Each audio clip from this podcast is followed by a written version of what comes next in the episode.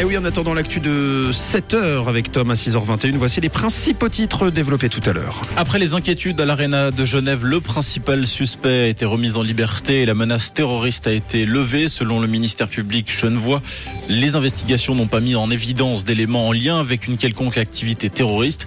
L'homme de 41 ans avait été arrêté samedi soir pour avoir posté un message d'adieu sur les réseaux sociaux. L'homme l'aurait mis en ligne après avoir assisté à des funérailles, d'où un texte d'adieu. Concernant le concert, il est reporté au 7 avril prochain.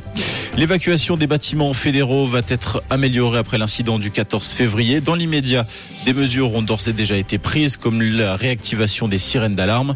Les parlementaires seront par ailleurs informés rapidement et régulièrement par SMS en cas d'urgence.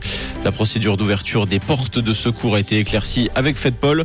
La formation des collaborateurs et des collaboratrices des services du Parlement sera aussi intensifiée. C'est la guerre des étoiles dans le milieu de la gastronomie française. Le chef Guy Savoie a perdu sa troisième étoile dans son restaurant à la Monnaie de Paris, situé sur les quais de Seine, dans la capitale française. Cette décision a été annoncée à une semaine de la publication du guide rouge et d'une cérémonie à Strasbourg pour accueillir les nouveaux étoilés. Guy Savoie détenait ses trois étoiles depuis 2002 et venait d'être élu meilleur chef du monde pour la sixième année consécutive en novembre dernier, selon le classement La Liste. Et comme chaque matin, on vous donne rendez-vous dès 7h pour tous les titres développés.